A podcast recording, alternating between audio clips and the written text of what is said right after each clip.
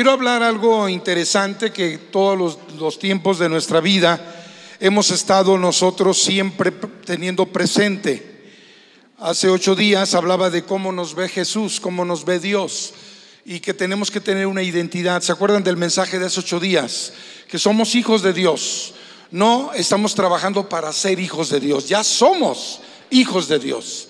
Y tenemos que perseverar para trabajar en nuestra vida eh, a través de la palabra. La palabra es la que nos va moldeando, la que nos va guiando. La palabra de Dios es la que nos lleva al éxito de todo lo que nosotros hacemos. Y todo lo hacemos en el nombre de Jesús. Amén.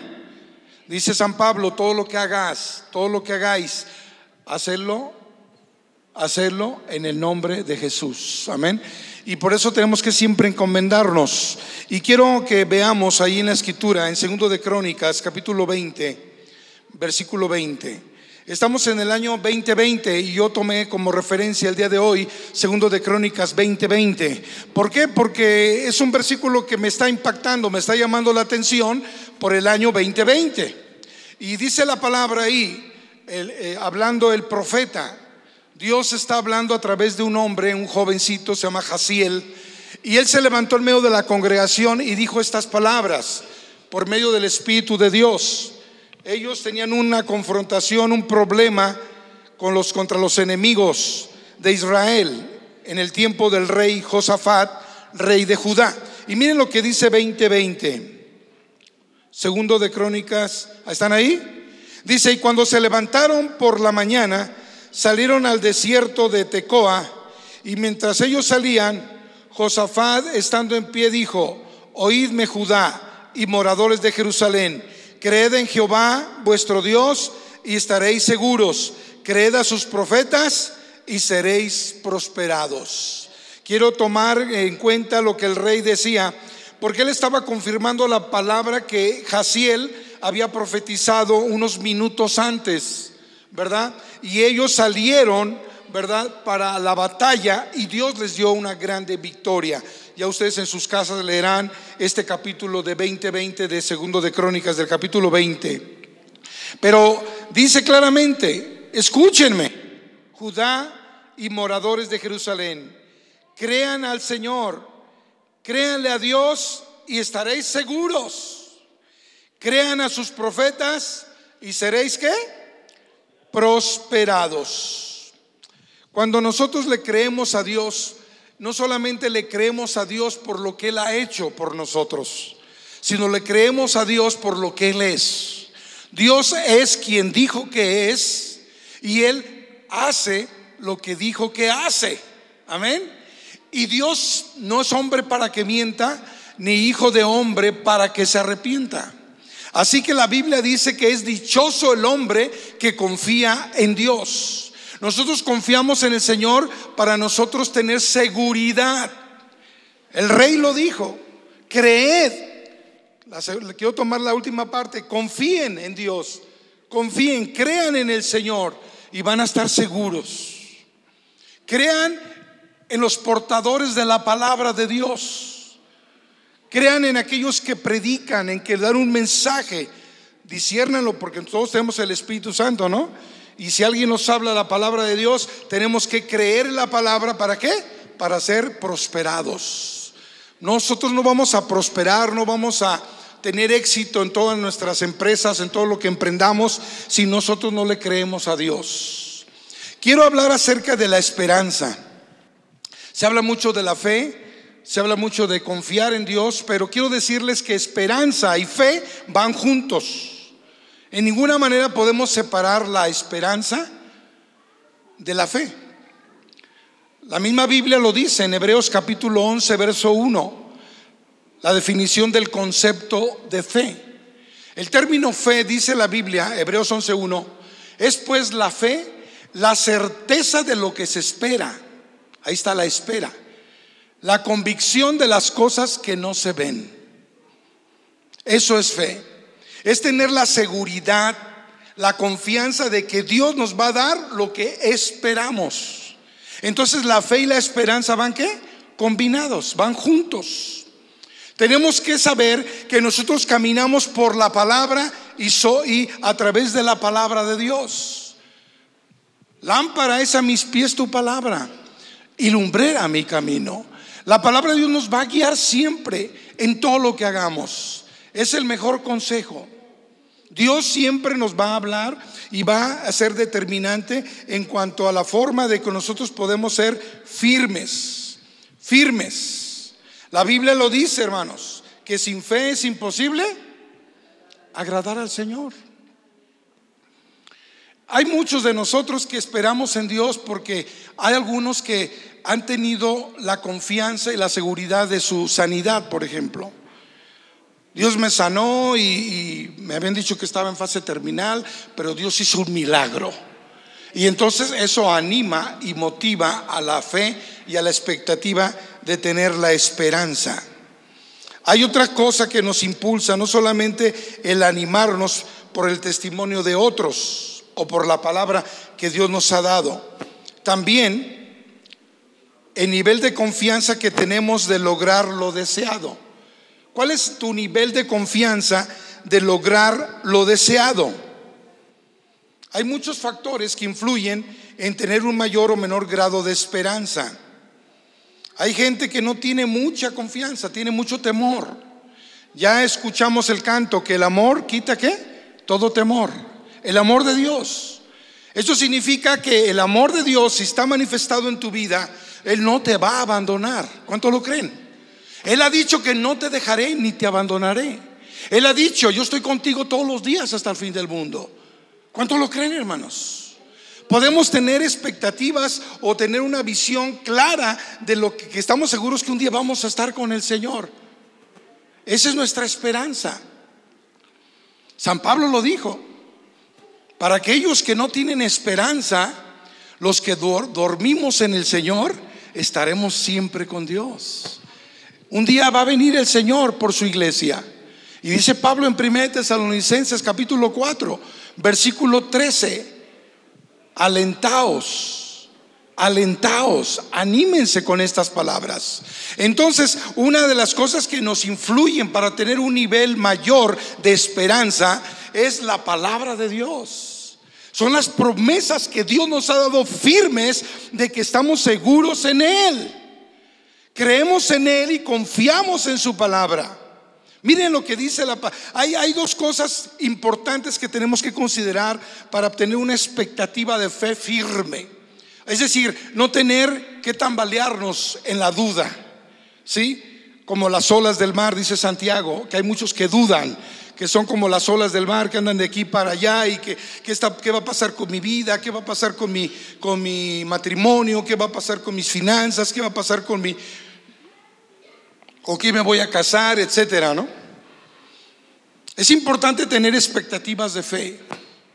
Y el tema de hoy es expectativa de fe. Expectativa habla de esperanza, de esperar en fe. Porque no podemos separar, como dije hace rato.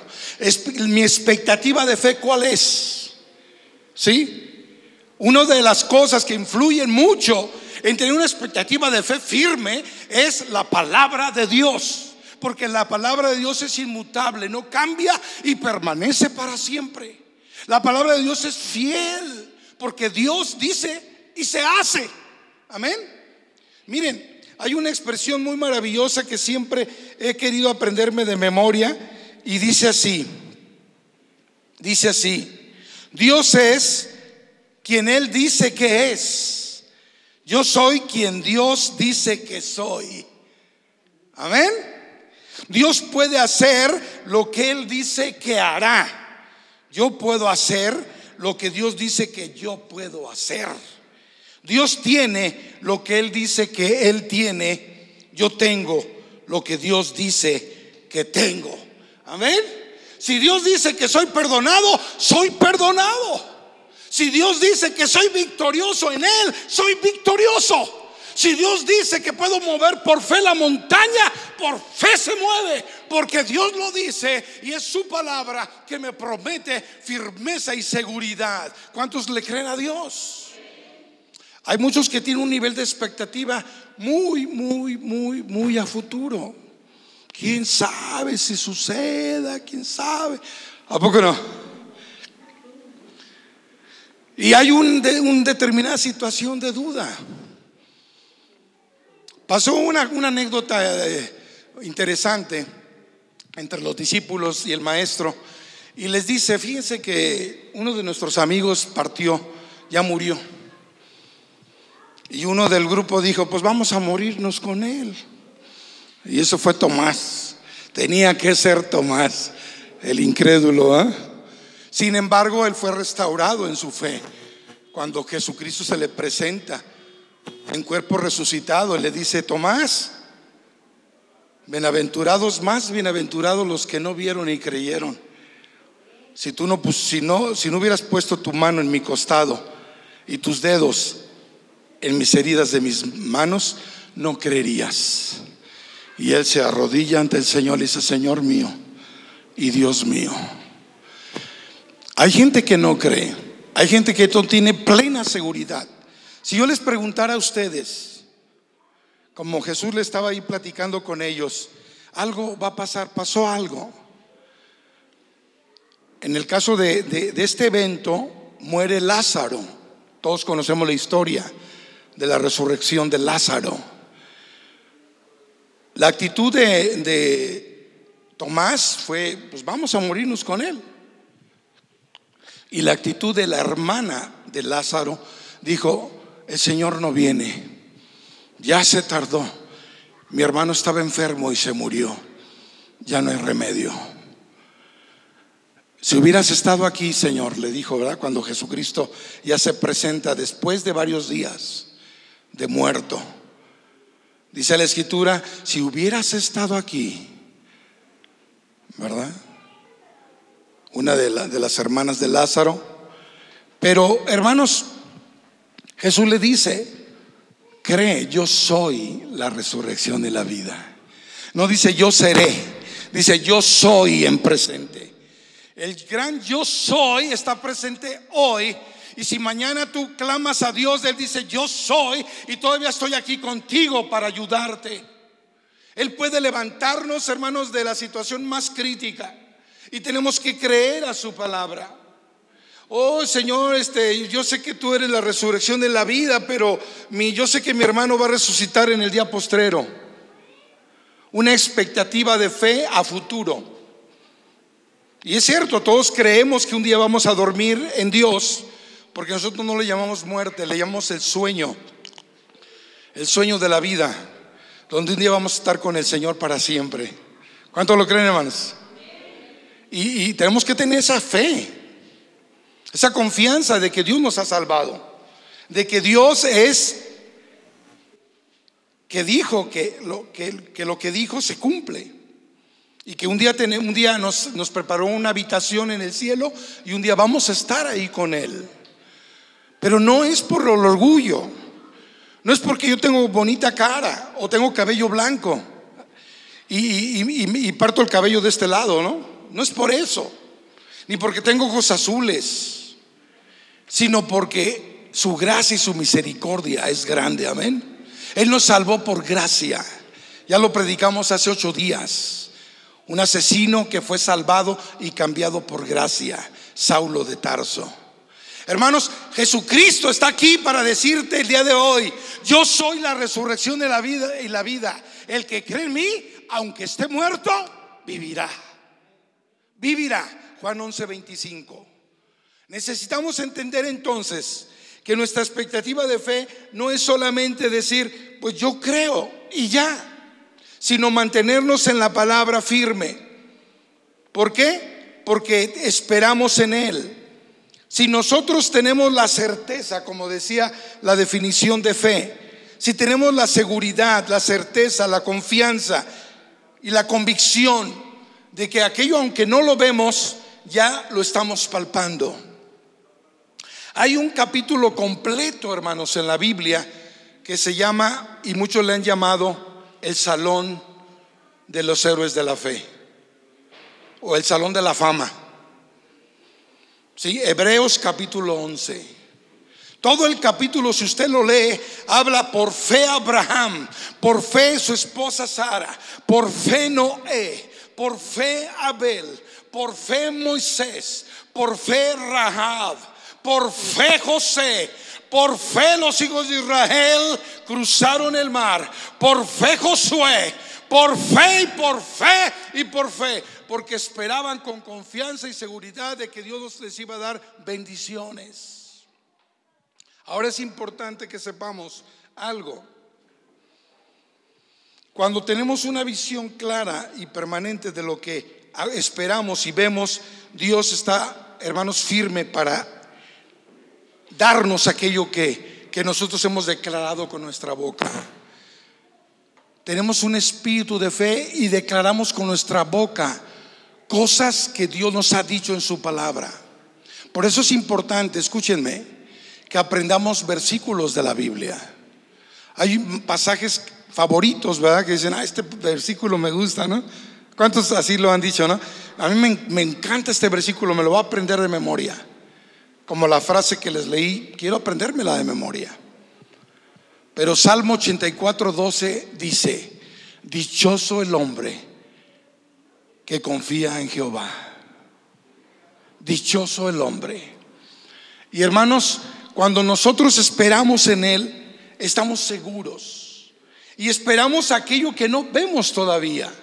Y la fe es declarar que ya lo tenemos aunque no lo veamos. Eso es fe.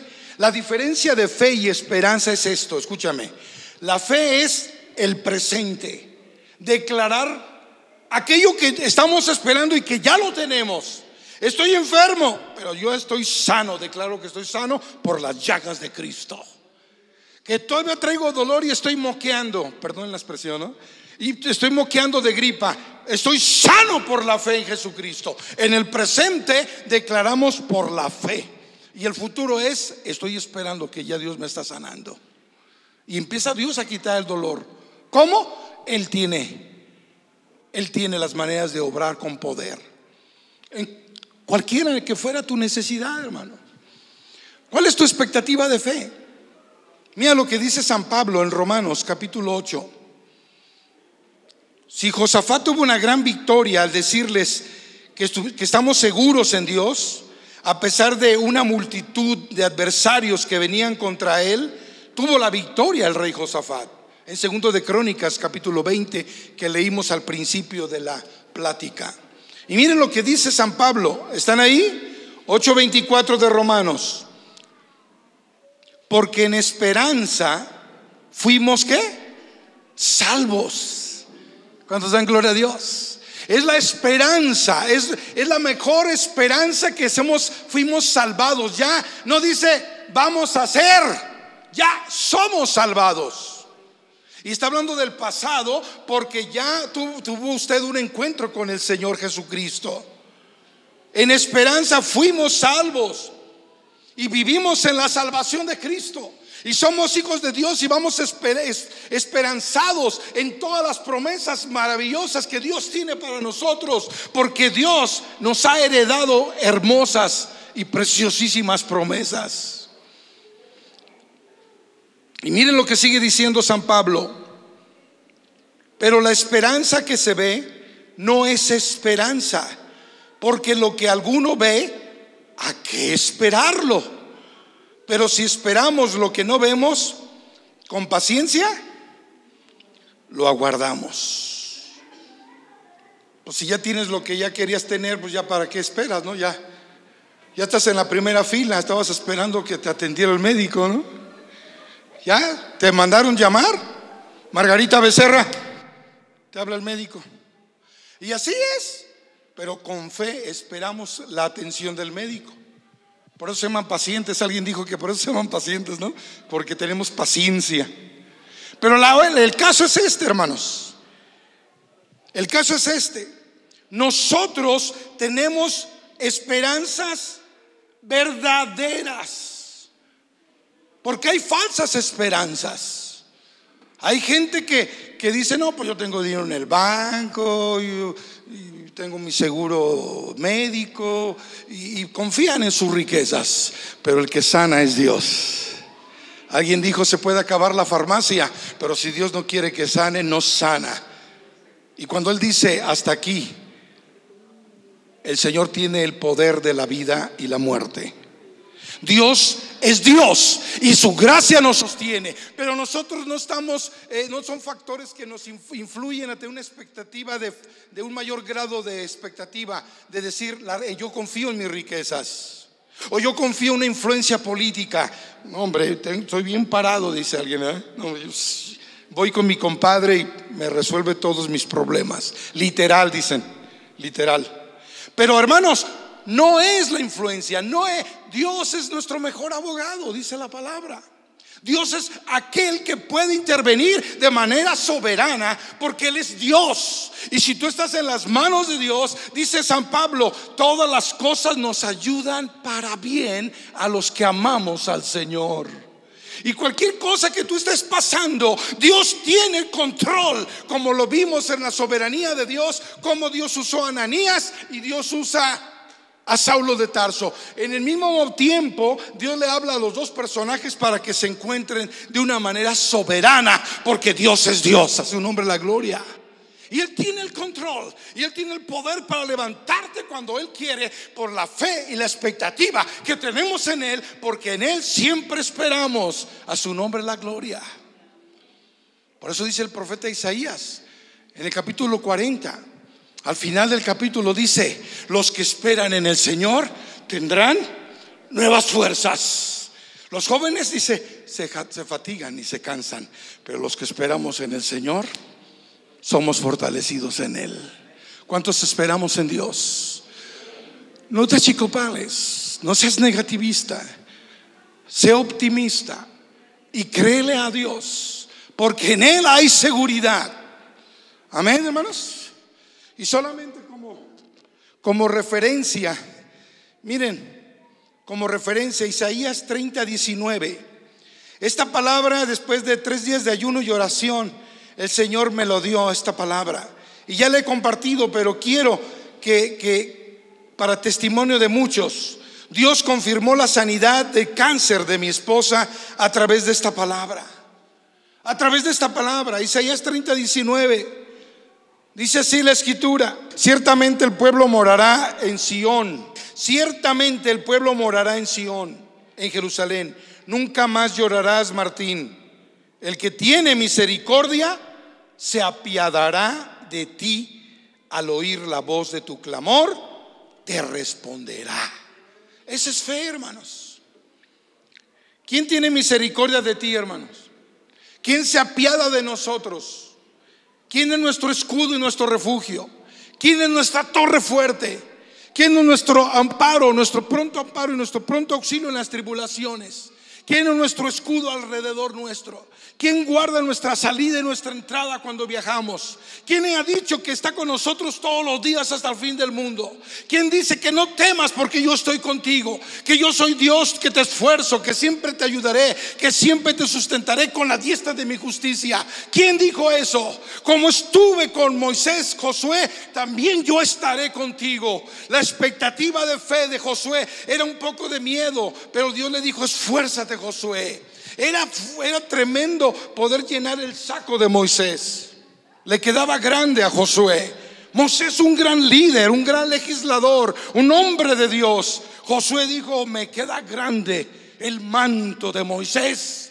Pero Dios le dijo, yo estoy contigo como estuve con Moisés. ¿Cuántos dan gloria a Dios?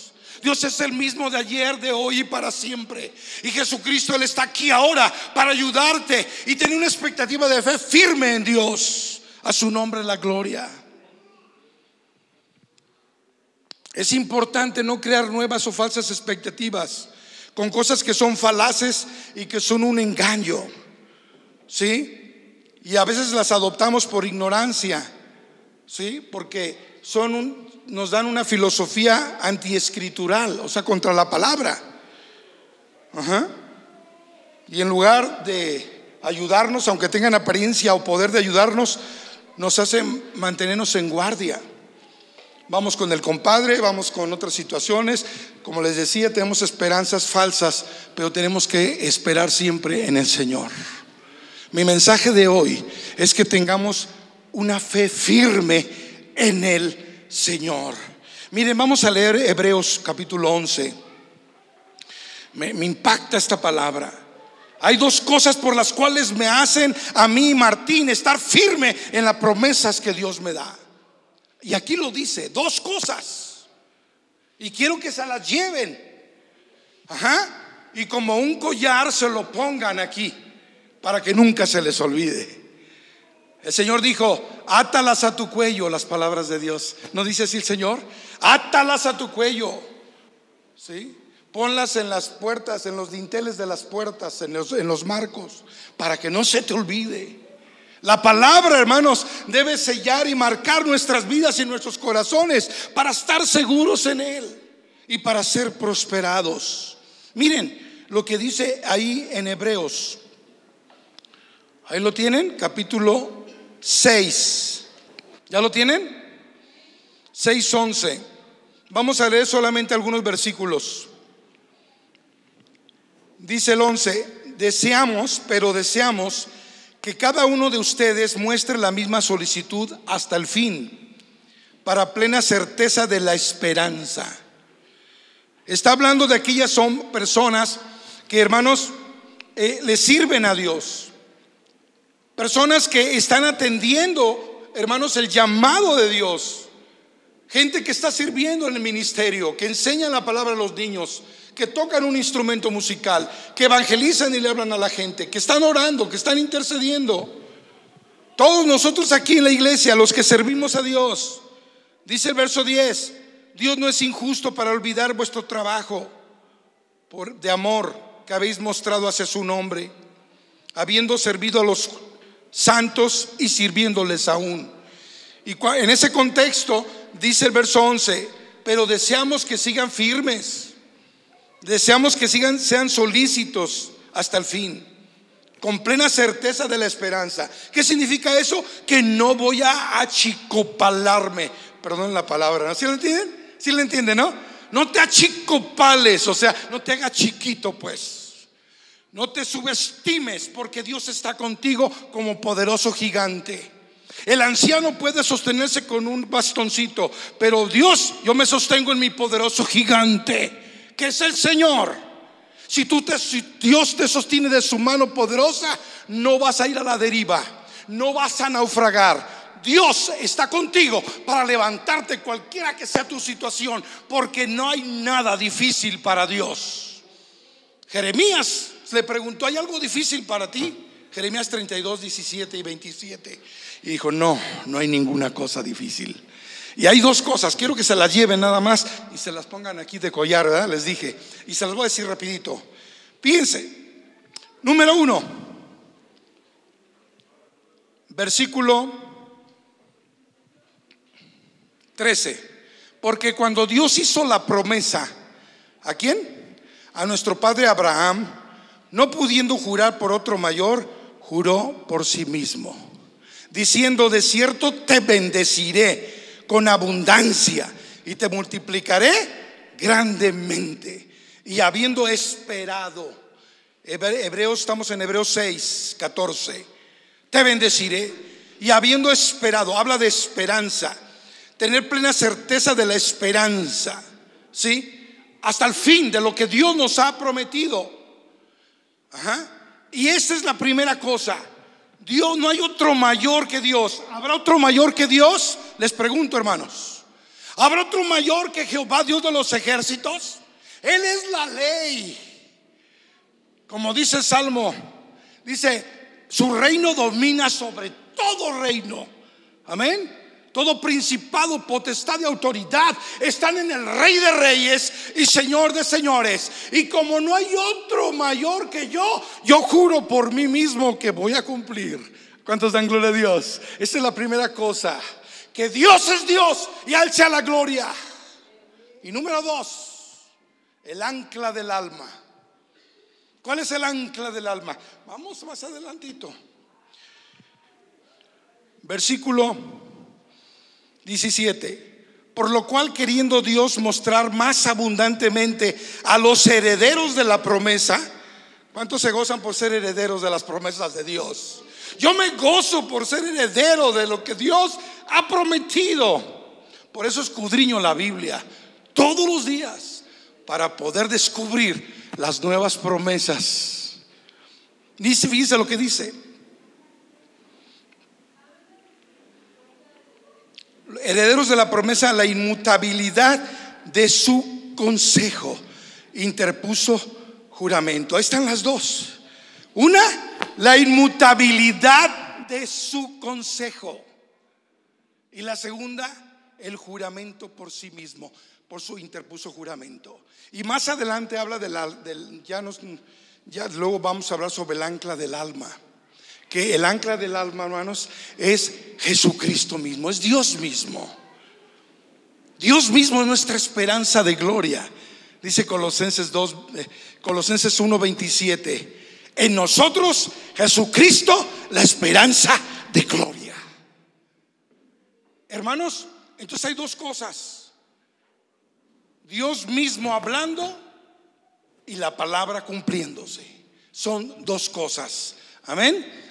Y el ancla del alma es la confianza que tenemos en esas dos cosas. La esperanza en el Señor Jesucristo.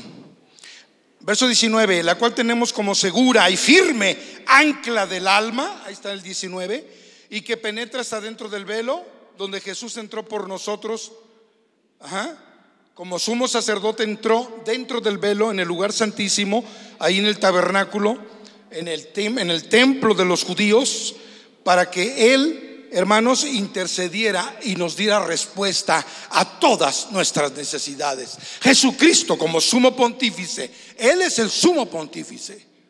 No otras personas que dicen que son el sumo pontífice. Ahí lo dice claramente. Hecho Jesús pontífice. En Hebreos capítulo 3.1 también dice que Él es el sumo pontífice. Hebreos 3.1. Pero no, ese es otro tema. La palabra de Dios dice entonces que te pongas de, de collar la palabra inmutable, inmutable, o sea que no cambia, que es firme, que es segura. Y Dios mismo hablando. Pues te pidemos gracias a Dios por esta palabra. Dios en su gracia nos sostiene y nos mantiene firmes. No sé, cualquier que sea tu necesidad, hay promesas que Dios nos ha dado y tenemos que estar firmes. Firmes, cimentados, dice San Pablo, cimentados y arraigados como las raíces de la palmera. ¿Saben que las palmeras, hermanos, el viento las golpea en el mar cuando hay terribles huracanes y la palmera no se, no se desprende del, del, piso? Las palmeras no se desprenden. ¿Han visto ustedes alguna palmera? A lo mejor sí, una palmera vieja, ¿no? Pero hay palmeras que en sí, la palmera de por sí, se doblan con el viento porque están arraigados. Nuestra, nuestra raíz y nuestro cimiento es Jesucristo, la esperanza de gloria. Él es el que nos da una expectativa firme y segura para que para siempre esperar y ver cumplido lo que Dios ha prometido. A mí me encanta Romanos 4:20 Dice San Pablo que Abraham, a pesar de que su cuerpo ya estaba viejo, que no podía tener hijos, su esposa Sara, había una promesa de que Dios les iba a dar una grande descendencia. Pero sin hijos y ya viejos, y para acabarla hasta Sara estéril, pero Dios es fiel a su palabra. Para Dios no hay nada imposible. Acuérdate que tenemos que movernos de manera natural lo sobrenatural. Y aquí vamos a verlo, hermanos, en el nombre de Jesús. Ver de manera lógica y va a ser, ah, sanó un ciego, eh, sanó un paralítico. Eh, lo vemos todos los días aquí en la iglesia. O sea, que lo veamos. Amén. Eso es la expectativa de fe. Creerle a Dios de que vamos a ver milagros. Amén. Porque Dios lo ha prometido. Su gracia, su gracia es la que sostiene esta, esta promesa. Y su palabra es fiel. Dice Romanos 4:20. Abraham estaba plenamente convencido de que Dios iba a hacer, que Dios iba a hacer todo lo que había prometido. No está en la pantalla, pero ya se los dije de memoria. Abraham estaba, dice, me gusta, estaba qué? plenamente convencido. ¿Cuántos están plenamente convencidos ahora de que Dios es fiel? Amén. Porque Dios no es mentiroso. Si fuera mentiroso, entonces él, no es la verdad. Si Dios no es fiel, entonces ¿quién es Dios? ¿O quién es tu Dios? Nuestro Dios es el creador y Señor del universo. Ahí donde estás, inclina tu cabeza y dile, Señor, yo creo para estar seguro en ti. Yo creo que eres tú la roca de mi salvación. Yo creo que tú, Señor, eres mi cimiento eterno. Y yo creo firmemente, Señor, que tengo un mayor grado ahora al escuchar tu palabra, tengo un mayor grado de expectativa, de fe, para creer, para avanzar, para recibir aquello, Señor, conforme a mi necesidad. Ahí donde estás, dile, Señor, te entrego mi vida, a mi familia, a mis hijos. Salva, porque yo sé que tú eres un Dios que responde en el nombre poderoso de Jesús. Pueden sentarse, mis hermanos. Dios les bendiga. Si hay alguien aquí que no ha entregado su corazón a Cristo, esta oración es fundamental, hermanos. No tenemos que hacer caso omiso a esto que estoy hablando. No porque sea lo último que estoy diciendo es falaz o es para que se distraigan o ya el pastor ya terminó. No, no, no. Está de por medio la eternidad. Si hay alguien aquí que no está seguro de su salvación, ya leímos en Romanos 8 que fuimos salvados por la esperanza que Dios nos ha dado y ya somos salvos. Dice, dice la Biblia, no en el futuro, dice Juan 5:24, el que oye mi palabra y cree en el que me envió, tiene vida eterna. No dice tendrá, dice tiene vida eterna y no vendrá condenación, mas ha pasado de muerte a vida. Si hay alguien aquí que no ha creído en Jesús o no está seguro de su salvación y de que si se muere hoy por X o Z, no, Dios no lo libre, ¿no? Que nadie se muera, ¿no? Pero, pero si estamos seguros, no importa que venga la muerte, si Dios me llama, yo estoy seguro que un día, ese día, cualquiera que sea, voy a estar con el Señor. Si tú no estás seguro, di esta oración. Todo repita conmigo, Señor, he oído tu palabra y creo, oh Dios, al que tú enviaste, a Jesús nuestro Señor y Salvador, que me ha prometido tener hoy el perdón de mis pecados y la vida eterna. Gracias Jesús. Ven a mi vida. Amén. ¿Cuántos hicieron esta oración que no la habían hecho? Créanlo y confíen de que un día van a trascender a la eternidad, van a pasar a la eternidad. Dios les bendice y cuídense mucho.